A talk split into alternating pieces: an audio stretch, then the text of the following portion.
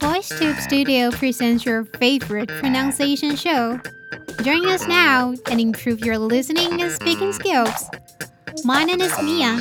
You're listening to VoiceTube's Pronunciation Challenge.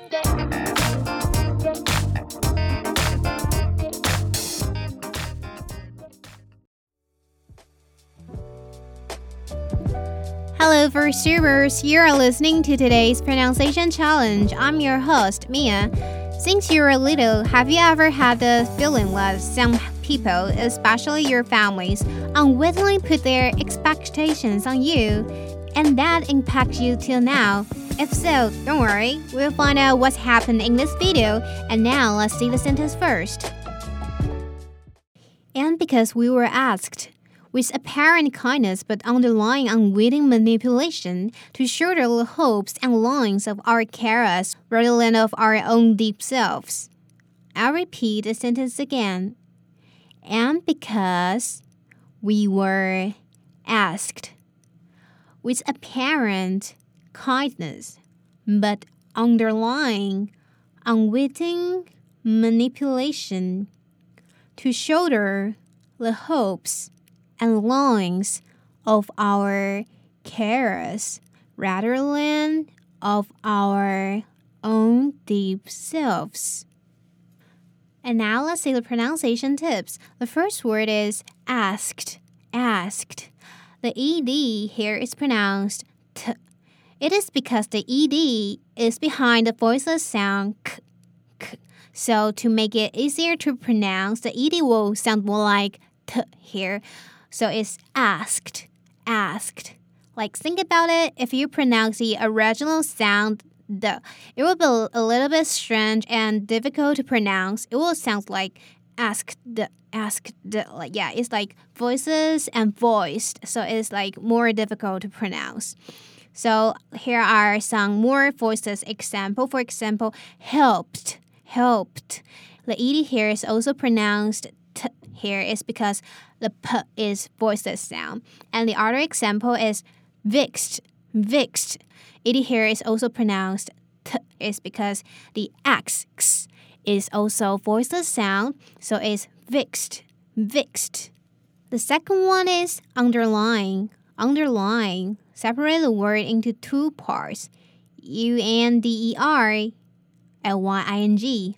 The first part is the word that we are all familiar with, like in, on, at, and under, under. And the second part, L Y I N G, lying, there's a pronunciation of I here, so lying. So combining all together, underlying, underlying.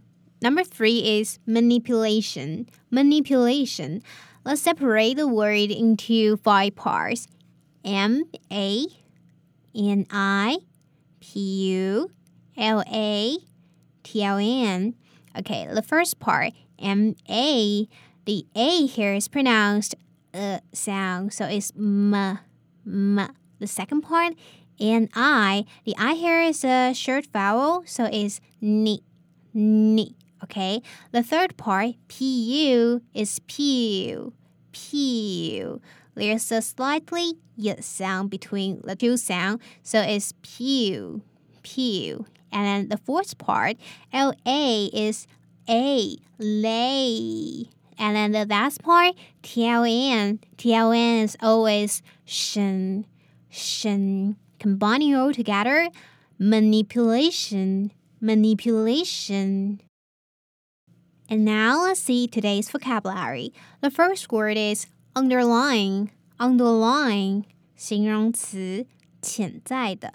If you notice some details in the movie, you'll figure out some underlying message that the director wants to convey.